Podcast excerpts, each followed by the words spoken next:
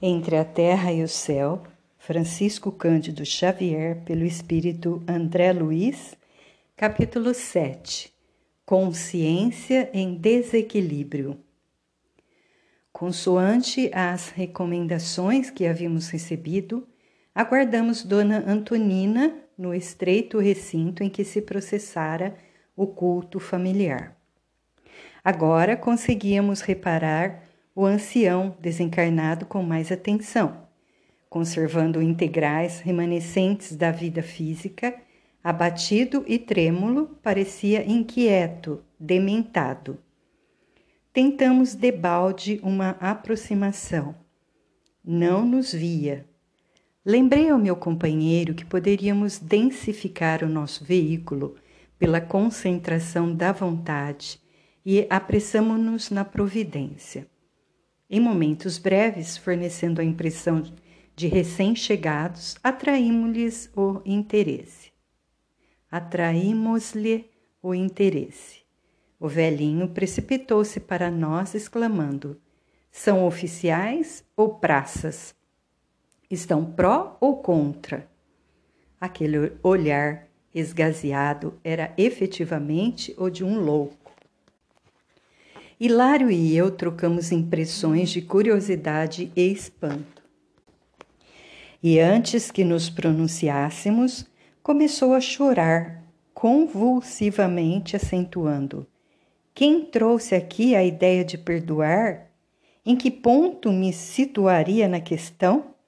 Devo perdoar ou ser perdoado? Não entendo a necessidade de discussão em torno de um assunto como esse entre fraca mulher e três crianças. Comentários dessa natureza devem ser reservados para pessoas aflitas como eu, que trazem um vulcão no centro do crânio. Assim dizendo, alteraram-se-lhe as feições fisionômicas. Afigurou-se-nos mais distante da realidade, mais inconsciente. Gritando, quase, continuou tudo teria sido modificado se me houvessem facultado o encontro com o novo generalíssimo. Sua Alteza compreender, compreender-me-ia a situação. Era propósito do Marechal requisitar-me para seu serviço exclusivo. Entretanto, por influência do meu miserável perseguidor, sofri transferência injusta. Nosso inesperado amigo vasculhou com os olhos os recantos da sala, qual se temesse a presença de alguma testemunha invisível, e prosseguiu: Ouçam, porém, o que lhes digo. Ele não somente pretendia afastar-me dos deveres do marechal doente, mas planejava furtar minha mulher, Lola e Barruri. Como não haveria de querê-la com a paixão que me inspirou? Por que teria eu de seguir para fecho dos morros? O intento de me prejudicarem era evidente. Sem dúvida fui constrangido a sair, mas não fui além de Taquaral. O general Polidoro não me abandonaria. Devia regressar a Luque e regressei.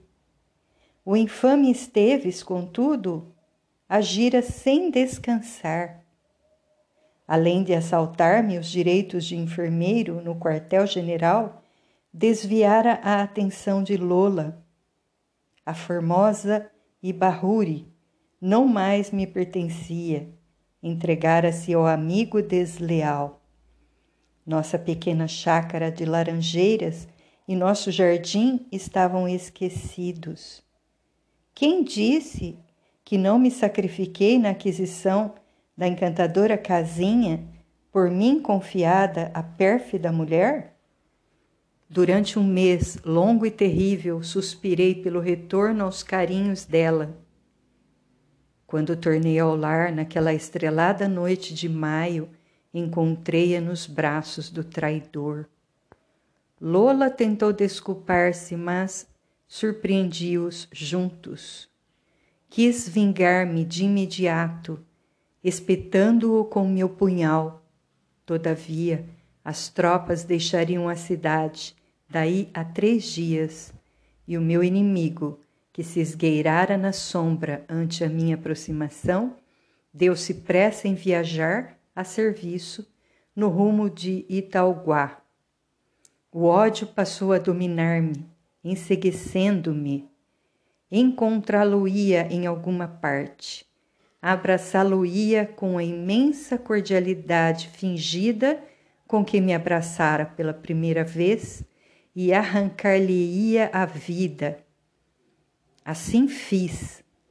Aparentei ignorar a realidade e busquei-o sorrindo, e sorrindo envenenei-o. Creiam, contudo, que somente me abalancei a semelhante ato porque ele era imprudente, libertino, cruel. Assassinar-me-ia se eu não tivesse o arrojo de liquidá-lo. Fez breve pausa e, em seguida, ajoelhando diante de nós, passou a clamar de novo em alta voz: Ó, oh, para mim estou certo de que pratiquei a justiça, mas este homem realmente não me abandona. Lutei tanto, casei-me e organizei grande família, devotei-me à religião, desfrutei os benefícios dos santos sacramentos e admiti que tudo estivesse amplamente solucionado. Entretanto, depois de retirar-me do corpo físico, sob a imposição da velhice e da enfermidade, longe de encontrar o céu, que parece cada vez mais distante de mim, reconheço que este homem continua a perseguir-me por dentro. Faz muitos anos que me despedi dos ossos fatigados e perambulo aflito e infeliz carregando o inferno dentro de mim. A princípio procurei o sepulcro na esperança de soerguer meus restos e escondendo-me neles esquecer, esquecer. Compreendendo, porém, que meu desejo era de todo frustrado, fugi para sempre do lugar que me asila os despojos e devoro ruas e praças, buscando autoridades que me socorram. Depois de passar as mãos pelo rosto, enxugando as lágrimas, continuou: Ó oh, senhores, por quem são? Ainda mesmo que o meu erro fosse tão clamoroso assim, tanto tempo de convívio com este monstro a fitar-me imperturbável, não bastaria a expiação que me compete ao resgate? Se eu confessasse o crime e me demorasse por menos tempo no cárcere, não estaria redimido diante dos tribunais? Sentindo que algo nos caberia dizer à guisa de consolo, afaguei-lhe a cabeça branca e falei, tentando ser gentil: Acalme-se, meu irmão. Quem de nós não terá desacertado no caminho da vida? Sua dor não é única. Também nós trazemos o espírito pejado de aflitivas recordações. As lágrimas de desesperação ajudam, desajudam a alma. Pelas citações que ouvíramos, percebi que o nosso interlocutor se reportava ao tempo da Guerra do Paraguai e, buscando penetrar o labirinto de suas palavras que estabeleciam ligação do passado com o presente, indaguei: a que novo generalíssimo se refere? Ah, ignoram? E dando-nos a ideia de quem vivia profundamente arraigado a particularidades do pretérito, aduziu. Recordo-me com precisão. Sim, a proclamação dele era de 16 de abril. O príncipe Dom Gastão de Orleans era o novo comandante em chefe, mas muito me pesava o afastamento do general, do marechal. O afastamento do marechal. Qual deles? perguntei, reavivando-lhe a memória. O marechal Guilherme Xavier de Souza era meu amigo, meu protetor. Doente, cansado, precisava de mim Contudo, afastaram-me dele. Esteves, o cão infiel. Nesse instante, porém, a voz extinguiu-se-lhe na garganta, esbugalharam-se-lhe os olhos, e como se estivesse atanasado no íntimo por forças terríveis, como se estivesse atenazado no íntimo por forças terríveis, insondáveis à nossa observação, começou a queixar-se desesperado. Ah, não posso continuar. Ele, novamente ele, a crescer dentro de mim. Observa-me com asco e ainda lhe ouço as últimas palavras no estentor da morte. Não, não, bradava ele agora com evidentes sinais de angústia. Hei de libertar-me, hei de libertar-me, tenho fé. Comovidamente acerquei-me do pobrezinho e considerei. Sim, meu amigo, a fé representa o milagroso salva-vidas de todos os náufragos. Você tem orado? Tem pedido a Jesus amparo e assistência? Sim, sim. E ainda não lhe chegou qualquer sinal de socorro celeste? O infortunado centralizou em mim o olhar inquieto e informou. Há alguns dias Fui à Igreja do Rosário, recordando, como sempre, a visita que fiz até lá, na véspera de minha partida para a guerra, e tanto rezei que tive a felicidade de ver o marechal, que me apareceu de súbito. Estava mais moço e incompreensivelmente refeito.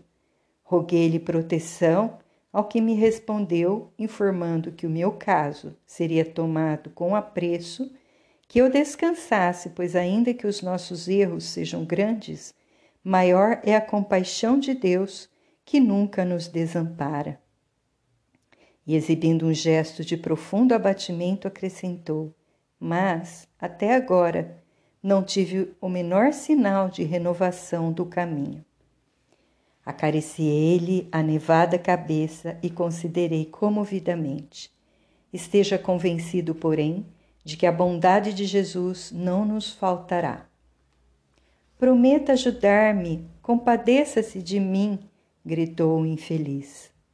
De coração intimamente tocado por semelhante apelo, hipotequei-lhe a decisão de colaborar em sua paz e soerguimento. Quando o infortunado ancião procurava abraçar-me, Clarencio chegou guiando a outra pupila que nos acompanharia na excursão. Simpática e humilde, após cumprimentar-nos, manteve-se à distância. O mentor, no átimo, compreendeu o que se passava. Vimo-lo concentrar-se por momentos, densificando-se para auxiliar com mais presteza. Saudado pelo velhinho, afagou-lhe a fronte e avisou-nos: permanece dementado.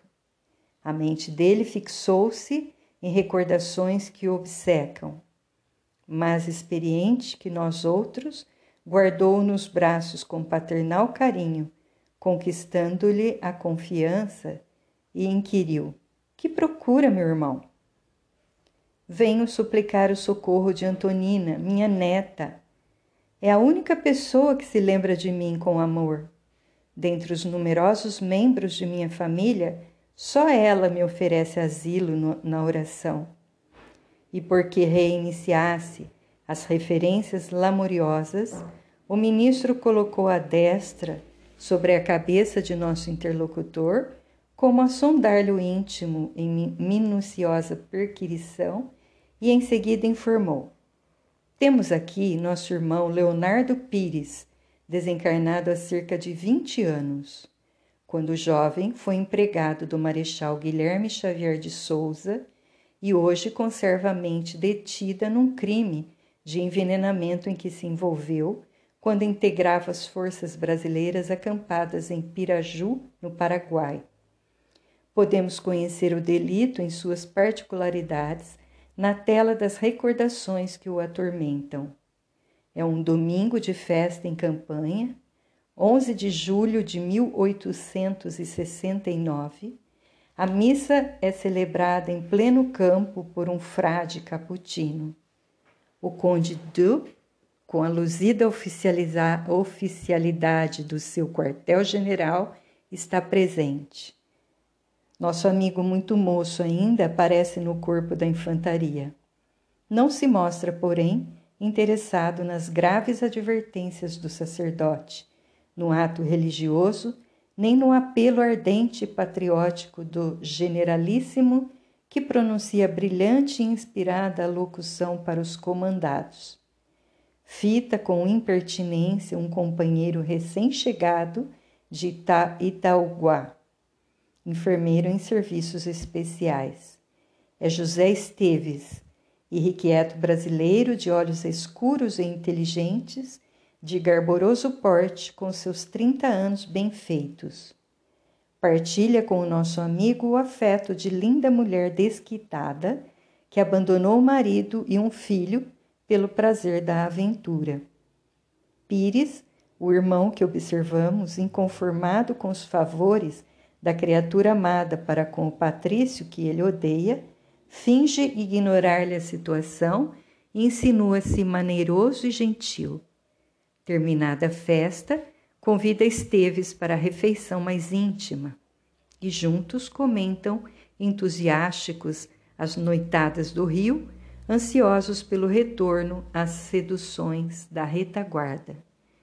Esteves entrosa-se com as impressões de Leonardo, confia nele e conversa loquaz até que o vingativo colega, na taverna improvisada, lhe oferece um copo de vinho com o veneno fatal. O companheiro bebe, experimenta estranhas vertigens e morre praguejando. O acontecimento é recebido com admiração. Um médico argentino é chamado a opinar e verifica o envenenamento. Contudo, as autoridades julgam o silêncio mais acertado. As tropas deveriam seguir rumo a Paraguari e o caso é encerrado sem maior investigação. Leonardo acompanha o exército para a vanguarda e tenta esquecer o ocorrido. Convive ainda com a requestada mulher por mais algum tempo. Mas de regresso à terra natal, desinteressa-se dela e casa-se no Brasil, deixando vários descendentes. Desencarna valetudinário, todavia no leito de morte. Reconhece que a lembrança do crime lhe castiga o mundo interior. Ouvida quase todos os demais episódios da existência para centralizar-se apenas nesse. José Esteves já reencarnou, demorando-se agora em outros setores de luta mas Leonardo Pires vive com a imagem do assassinado que se revitaliza cada dia na memória dele. Ao influxo das sugestões da própria consciência que se considera culpada. Como vemos, é a lei de causa e efeito a cumprir-se, natural.